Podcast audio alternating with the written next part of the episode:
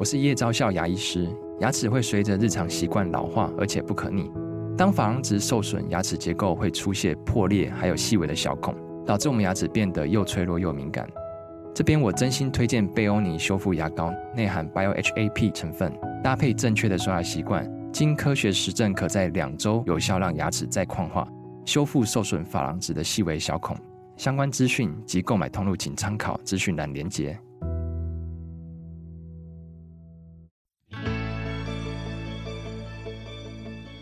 来到肉脚的跑步人生。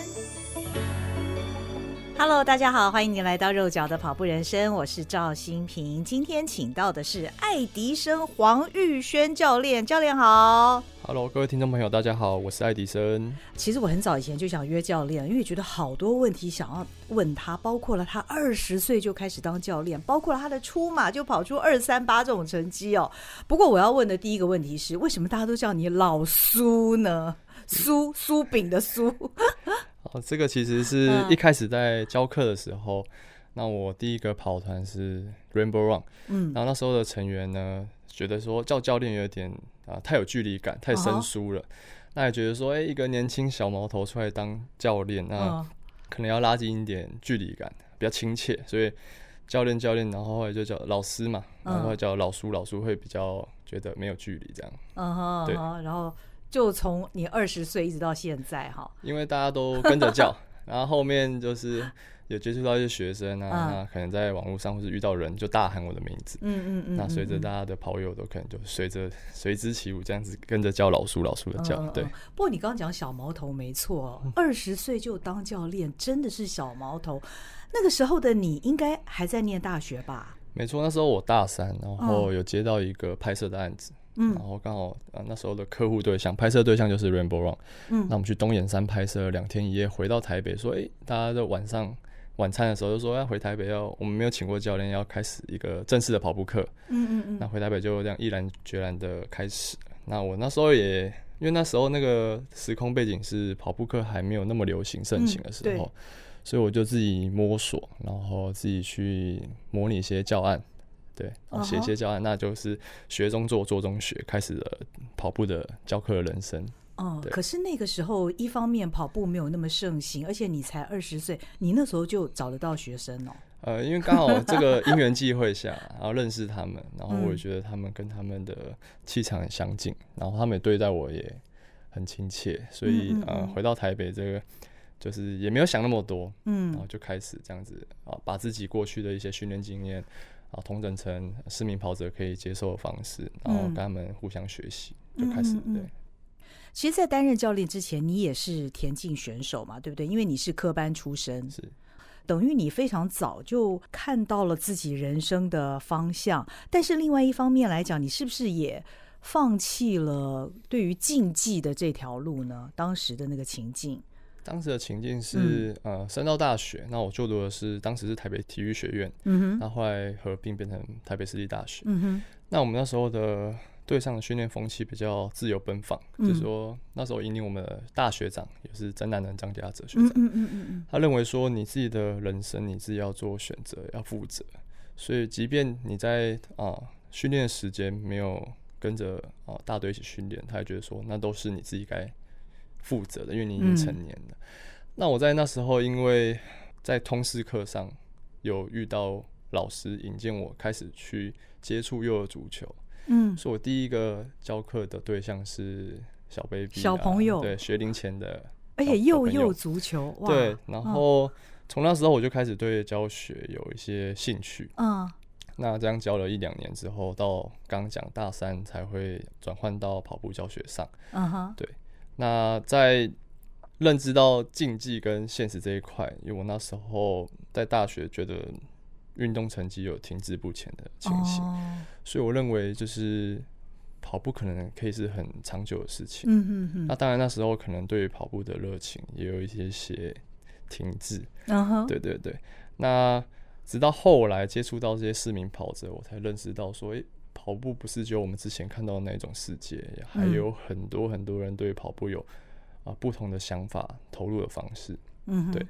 嗯。所以我在。大学期间就比较没有积极的投入竞技的比赛，嗯哼，然后再到教学，前几年也都一直以学生的教课为重，然后慢慢的体认到，啊，成就别人也是一种方式。嗯嗯，对，教学给你什么样的乐趣啊？教学的话，我认为就是在每一个学生身上看到他们对于跑步的生活态度。嗯，对，他们每一个人有不同的呃生活的方式。那在每个人自己平常生活的节奏里，然后你要在家庭啊、工作还有运动之间取个平衡。嗯嗯嗯。那我的角色可能就是在跑步这一块给予他建议，然后当他哎不知道该怎么办的时候，去引导他找出解决的方式。嗯嗯，嗯。那我觉得这蛮有趣的，就是每一天哎原认识到说原来有这么多人把这个视为一件很重要的事情，生活的主轴。嗯。然后以他为主轴去。呃，兼顾他的工作啊，家庭，嗯、我觉得认为就是时间都是可以去安排出来的。嗯嗯嗯。你现在有多少学生啊？呃，固定上课学生大概就是一百二十到一百五十位学生。Uh -huh. 对，那不包含说一些固定的。公司的企业配合的团体哦，就是跑步班的部分。嗯嗯嗯嗯嗯，所以真的是非常非常忙碌。不过教练，就是为什么你教了那么久哈，都教了八年，那应该你的很多学生他的目标也都是全马的赛事嘛？你自己是到今年才跑了你的第一个全马，对？为什么？呃，就是。嗯，就像我刚刚说的，就是前几年，我觉得就是要先稳固好自己的工作，跑步算我的工作，嗯哼，主业之一。所以，呃，在前面，我觉得自己还没有那样足够的能量去准备，因为我也不想要说，呃，随便跑一场，然后跑的成绩好像是 跟呃就很一般般，觉得好像说应该要这一场应该准备好。然后有一个时间好好准备，有足够的能量，然后毕竟出马对于每个人意义都相当重大，嗯嗯，嗯，所以我刚好在去年的有这个契机，我觉得说该是时候了，因为以前高中教练常常讲说，嗯，二十八到三十五岁是田径选手的黄金时期，哦，那刚好经过疫情嘛，疫情其实有很多时间你可以去思考，重新整理自己人生的方向，那疫情后加上那时候。跟学生在聚餐，然后有一些学生就已经透过慈善名额，或者是他们抽签抽到，或是说今年东马最特别的地方就是它是疫情后顺延的第一场东马，所以有很多这个顺延的名额。那他说：“哎，不然你抽抽看啊。”就是对，他说教练抽看。然后那时候当时就抱着抱持着一种。反正抽不到的心态，那抽到再讲。然后那时候，所以一抽签，我当下饭店那些都先预定好，嗯嗯嗯，反正都都可以退嘛。嗯哼。那没想到在放榜的同时，对，其实在上厕所去查，那没想到就中签了。那中签的时候，我一直确认自己有没有看错，嗯不太可能，因为大家有些人知道抽了好好几年都没有抽到。那我想说，第一次都中签，然后又刚好觉得自己该该上场。因为我其实就从去年年初就为自己设定说，哎，该慢慢的恢复到路跑赛上。对，那我觉得顺势而为。嗯嗯嗯，就是你有这些冥冥之中的安排，那你就应该好好的准备开始。感觉就是天意耶。对，是天意，对不对？哦，整整准备一年了，而且二十八到三十五岁是。跑马拉松的这个黄金时代，黄金时期，黄金时期，你现在才正要开始耶。啊嗯，对呀，所以讲讲看这场东京马吧，跑的实在太棒了。这场东京马，我就从中签的时候开始去做一些规划。嗯哼，那那时候一开始就是先参加了比较短程的比赛，嗯哼，像十 K 半程这一种。那我是为自己安排自己的训练，因为我自己的呃训练的节奏，可以训练时间基本上很难跟人家做搭配，嗯，所以我每天可能才决定今天要跑什么，因为每天起床，然后有些行程，再到训练时间，身体的回馈都不太一样，嗯嗯，所以有时候呃可能我今天或者昨天想好今天要跑什么，但今天热身完我觉得不太对劲，应该修正成。别的课表，嗯嗯，所以我可能是比较呃，按照当天的状况去安排训练。嗯、那我一周大概训练六到七天，不，不一定，因为看身体觉得累有时候累也跑，但有时候真的不太对劲，过于太过于紧绷，可能就休息，然后会去做一些治疗跟放松。嗯，那这期间我大概训训练正正规的训练周期大概进行了半年。哦，对，然后时间就快转到东京赛前，好，嗯嗯，其实这是东京赛事，毕竟出马又海外嘛，其实比较谨慎，也略带有一些紧张。嗯，对，但是兴奋是比较占比较大部分的。嗯哼。那就从赛前量体温到那边现场啊，然后博览会啊，赛前的一些超补啊，然后比赛当天啊，他其实过了很多的检查，就像过海关一样，对，蛮严格的。对，然后呃，再到当天热身啊，然后其实最刺激的是，因为我的没有全马成绩，你该不会排在最后一区？没有全马成绩，然后我就预填了一个，那时候我报名当下认为我是。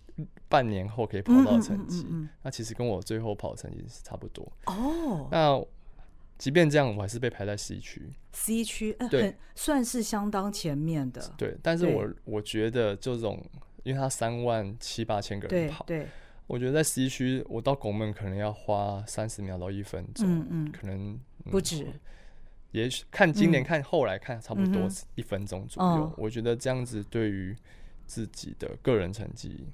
会有一些些，呃，大会成绩会有影响吗？个人成绩其实你反正你都是到起跑线才按表啊。对，但是这个竞技选手他会看个人成绩。哦，对对对，我觉得现场的管制还没有那么严格。啊哈，那我就是跟着朋友一起进到 A 区。那哦，A 区的裁判其实他有一一做检查。那其实我就用了一些技巧跟经验 躲避了这些规查。那有顺利出发，那其实，在 A 区有看到很多奇景啊，就是因为进去那么多人要上厕所，嗯，那你你没办法出去再进来，那其实大家都就地解决，就连女生也一样，穿着雨衣就蹲下来就解决，有袋子，但其实都小姐到地上都是，那男生几乎都会带那种宽口瓶，然后在花布，然后有人有毛毯啊，或是用雨衣，大家互相遮着就解决了。然后有些比较经验丰富的跑者，他甚至会带小凳子，他不想坐跟站太久，他带凳子，然后他就出发就丢在旁边就不要了。哦，所以我认为这也是一个啊新的见识。嗯，然后然后看到精英选手进进场啊，大破节就在你前面啊，然后花了四秒钟到起跑，这是我出发前没有想到的事情。哦，就是我想说啊，被排 C 圈算认命好了，那反正就是。通过总起点啊，再去想啊，进行到正常配速，没有没想到这么快就通过。嗯，那起跑的时候其实就跟田径赛一样，大家互相推挤啊，其实是旁边就有人跌倒，很惊险的就跨过去闪过去。哦哦对，那一开始我的策略其实就很简单，我把这次的比赛分成三段，嗯，是十六、十六、十，嗯嗯，因为我在训练的时候发现我的十六公里啊、呃，在不费力的情况下，可以跑进一个小时。嗯哼。那我自己赛前，其实大家都遇到我，都会问第一句话说：“哎、欸，教练这次要跑多少？对，准备的怎么样啊？”对，对，都有一个数字。嗯。那其实我一直没有去很明确的去制定这一个数字。嗯嗯。但是比赛总有一个策略。嗯。那我那时候就认为说，呃，我大概可以用三分四十秒到三分四十五秒这一个。区间去完成东京马，嗯，所以出发的时候，以我自己的经验，我认为跟着女子的半精英选手是比较保险的策略，嗯嗯嗯、因为你跟着男生前面有下坡，嗯、如果自己没有注意，嗯、可能自己也会犯了超速的错误。嗯嗯嗯、那我前面大概五六公里都跟着一个看起来是当地比较受欢迎，因为沿路都有人帮他叫他名字，帮他加油。哦、那其实那个集团也蛮多人的。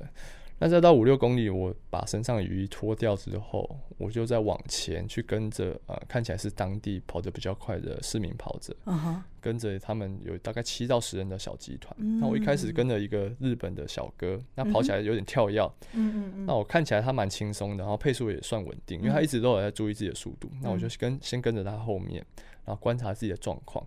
那也许是因为东京嘛它没有足够的腹地让你热身，所以我总总始终觉得身体有点卡，还没热开，还没暖开来。所以我在那时候告诉自己说不要心急，然后看一下身体状况，然后后面再决定。因为我第一个十六还没还没通过。嗯嗯然后这个小哥不知道为什么到十差不多十六十八，就雷门那边的时候，嗯、他突然宕机。我觉得哎，他突然变得很累。哦，对，那哦、呃，我就继续往前跑嘛。过雷门转弯之后，其实那时候我才感觉到说，呃，身体慢慢苏醒。嗯，对，有逐渐进入状况。嗯，那我就跟了第二段一个主要领跑的。那我后来看他的背心，发现他是巴西人。哦，我一个很壮的巴西人，他是从后面追上来的。嗯嗯嗯。那我看他虽然说不像马拉松选手的这种标准身材，但是他的速度很稳定。嗯哼。那我就继续跟着这一个，然后旁边还有一个中国的大叔啊，还有日本的一些跑者，我们就大概七个人继续跑下去。嗯。那我遇到最辛苦大概是半程的时候，一度想说，该不会今天后面要很惨的吧？因为那时候第一段疲劳就涌上来，然后上来的很快。但我觉得不行，因为我是好不容易才决定来到这里。嗯、如果现在放弃，可能出马就结束，太可惜了。然后后面成绩可能自己也不是会太满意。对，所以我当下呃整理一下自己的策略，我把后面的补给都往前移。嗯，那我就试了一包呃含有咖啡因的能量胶。嗯，那我就补了那一包胶之后，我大概一公里后觉得全身的能源有快充的感觉。回血了，对，回血了。哦、然后在二十六到三十二三这一段，呃，我觉得全身上下好像进入一种心流那种 running high，对，嗯、就是说我今天好像很有把握用继续用这个速度跑完，嗯、但马拉松永远有一个 but，就是永远有一个状况，就是我在赛前的时候，其实左小腿外侧的腓肠肌就蛮疲劳的，嗯嗯嗯，那没想到。到三十二公里的时候，其实我预定的都还快五分钟。嗯哼，对，对对，我那时候比其实说完赛时间那时候在二三五、二三四左右。嗯嗯，那接近我认为我可以跑到的高高标了。嗯哼，对。那我那时候我想说，哎、欸，跑到三十二，最后十十公里，就像在平常在田径场绕二十五圈，我就开始倒数。嗯，那时候只剩一个人可以继续带我跑，旁边啊比较近，速度一样的。那、嗯、我说很好。就是我再坚持一下，嗯，我出马就完成了。嗯，那没想到下一公里，我就是突然左脚一个抽痛，像被电到一样，然后开始左脚没办法发力。那我心想，不会就到这边为止了吧？然后到三十公里，我就努力去维持那速度，因为不想要放弃嘛。因为想说，哎，好不容易好像可以还挑战在百捷的边边，因为我好不容易出发又靠前，个人时间没影响。嗯，对，所以我想说，是不是在跟他对话一下，他可以接受到我的感召，嗯、然后这个状况会排除。那没有，他一直持续，然后越来越痛。所以第三十三十四公里，我那一公里的速度就慢了四十几秒，四分二十秒。嗯嗯、我想说不会吧，就是只能这样嘛。然后当我看到路边的啊精英跑者，嗯、然后非洲的跑者啊，嗯、日本的跑者，他们都前面的领先集团都停下来用走的时候，我心里想，我可能要采取 B 计划，就是我要。求保守完赛，我就用比较类似跛行的方式继续跑。哦，那样的速度我去推算，到后面到日比谷公园段的时候，我看至少还可以二十里以内。我心想就就继续这样往往前吧，哦、因为每往前一步，你就越靠近终点一点。哦那这样子很痛苦的时候，三十四到四十一真的蛮痛苦，而且那一段是笔直的来回，嗯，然后即便你跑过东京铁塔，你也没看到了，因为事后看照片才发现，嗯嗯，那回来就是我不行，我要坚持。然后当你不断的被一些跑者超过的时候，其实内心有被震撼到，就是呃，平常觉得这速度。再轻松不过，你当下要维持都是一个不容易的事情。嗯嗯嗯。然后到四十一公里，看到有一些跑伴的学生在路边帮你加油应援的时候，嗯，然后再到最后转弯，你知道石板路那边，然后跑进去，然后你被一个女跑者超过，你就觉得不行，就是，然后很多很多台湾的跑者在那边等，然后又叫出我名字啊，帮我录影，我就觉得啊，本身就觉得说，哎，最后一段应该要冲起来。那那时候好像小腿才。放开来，哦，oh. 就整个好，就是如释重负一样。嗯、最后八百那边冲刺进去，然后最后看、嗯、抬手看一下手表，觉得说，哎、欸，这就是出马的感觉。最后出马的感觉。最后的时候进终点有跟自己对话一下，uh huh. 就是我终于去完成我第一场马拉松。Uh huh. 对，然后到到终点之后就有休息了好一阵子，因为脚几乎麻掉，没办法走。Uh huh. 然后那工作人员还看我是不是需要帮我用个担架或者是轮椅过来，我就说不用，我休息一下就好。他的终点到最后要去，你要取你的物资还非常非常遥远，哦、而且天气冷，还好前面嗯。比较少人，嗯、所以这是二三八五五嘛，对不对？呃，你的成绩？大会是二三八五七，个人二三八五三，差四二三八五三，差四秒就通过起点哦，对对对对，整个东马实际的心路历程大概这样子，当下发生的状况跟心境。所以整个过程其实也是高潮起伏啊，就是对，对有高有低，但我觉得回溯起来，整个赛运都算不错。嗯哼，就是包含说备赛遇到了一个台湾很不错的训练季节，因为我觉得去年冬天其实算蛮冷的。对对对。对，然后下雨的天数也没有很长，但下雨也是要跑。嗯哼，然后再到东京当地，其实它前几天有刮大风。但如果比赛遇到那种大风期，你就策略要更保守一点。然后比赛当天的天气也很好，虽然说它天气算是很好，虽然说它起跑蛮冷的，在桥上也是。那时候大概几度？出发的时候大概六度吧，哦，差不多。我是二零一八年跑的，呃，也是差不多这个温度。但是你即便你有抹热身高，有热身。稍微慢跑一下，嗯，然后穿雨衣，你还是瑟瑟发抖。对啊，对啊，对啊。然后大家就互相取暖。对对对。因为在起跑区等待的时间很长，哈，蛮长的。嗯，但是你刚刚讲那个 A 区的奇景，真的让我哦，原来 A 区是这样。嗯，对我觉得。我觉得大家可能是因为一方面，呃，也许是没有经验，所以他抵达他的那一区的时间不够早。我记得我们当年真的是非常早，虽然我们就住在旁边的饭店，可是呢。我们还先去流动厕所，先去上了厕所。你 even 去上厕所，今天的时间都是非常非常长，因为都是大排长龙。所以当然最后你说看到那样的一个奇景，我觉得也是不得已了。那总体来讲，二三八五三的这个成绩，教练你是满意的喽？呃，我觉得，嗯，满意的不是光对这数字的表现，嗯、我觉得是对于这个训练的状况，自己投入的程度。嗯因为我觉得说这个没有过程，没有伴随太多的痛苦或不喜欢排斥感，而是在训练过程，我发现自己还喜欢跑步，嗯、然后是很享受这种自己选择的痛苦，然后撑过去，然后感觉到自己的体能的成长。嗯，因为相比一些数据，看起来是有相当大幅度的进步。嗯，那甚至说有接近过去当选手的水准。Uh huh. 就是跟高中的体能表现跟训练这一段期间相比起来，其实是有恢复到十年前的水准。嗯，就是我在备赛期间有参加了台北马拉松的半马。嗯，那我的半马成绩跑得比我那时候大一还跑得快两分钟左右。哦，oh. 所以说原来其实。无论你中间停摆了多久，嗯、其实你只要有心再出发，运用对的方式，嗯、哼哼不疾不徐，你也会超越过去的自己。嗯，对。哎、欸，我觉得教练这番话对于一般的跑者来讲，会是非常大的激励。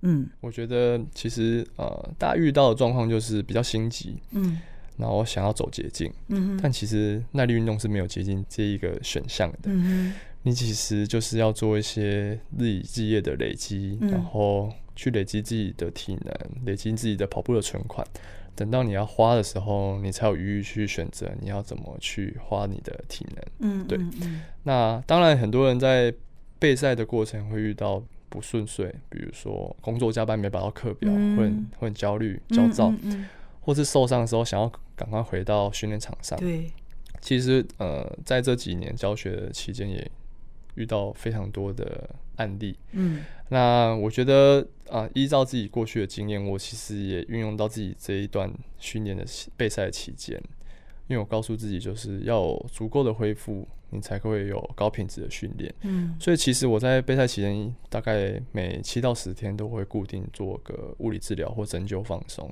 哦，对，其实因为我们我训练时间大概都是平日都在傍晚。教课前一个半小时开始，训练、uh. 完就接着教课。其实我自己的伸展放松是相对是不及格、不足够的。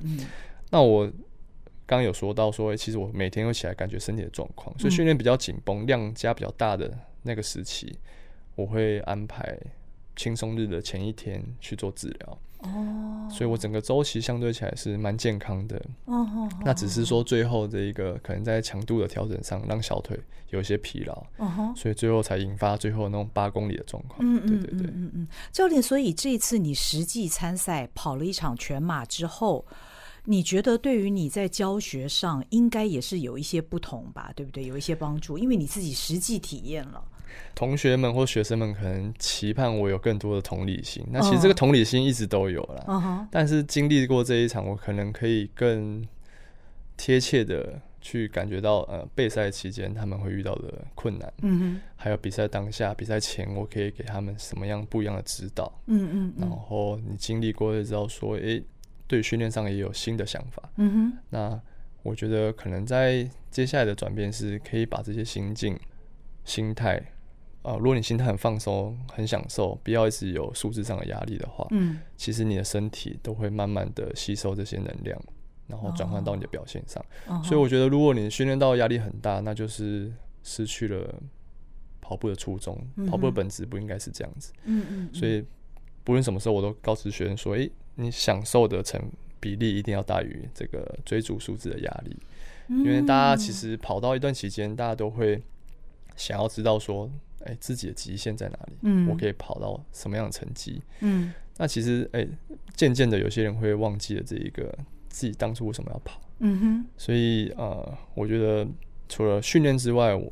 我的角色有可能常常在跟学生对话，嗯，嗯，嗯，去排解一些他的忧愁，跑步上的一些不愉快，告诉他这些不愉快其实对你本身没有帮助，哦、你其实只要转转、哦、个念，哦、其实你的身体其实都还有很多进步的空间。嗯，所以教练除了帮助学生在体能方面的训练之外，某种程度也是他们的心理咨商师哦。啊、就是如果能达到身心灵的一种合一的状况，嗯、我觉得你跑起来都是比较流畅的。嗯，对，因为其实，在备赛期间有一度练到比较疲倦感，大概是过年后，嗯嗯，二月份的时候，那时候就跟训练的伙伴去聊到，他其实他就说，他其实当时也提醒我当下的我，就说。嗯我们应该跑得很快乐啊，不应该这么局限，嗯、限制在一个框框框架里。嗯，所以那时候我才体现到说，哎、欸，其实下个月就要比赛，嗯，那现在应该用这种心态去跑，后面其实状况就调整不错。不过不到一个月之后，老苏的首尔马剧情就急转直下了。这个故事我们留到下一集，我们下回见喽，拜拜。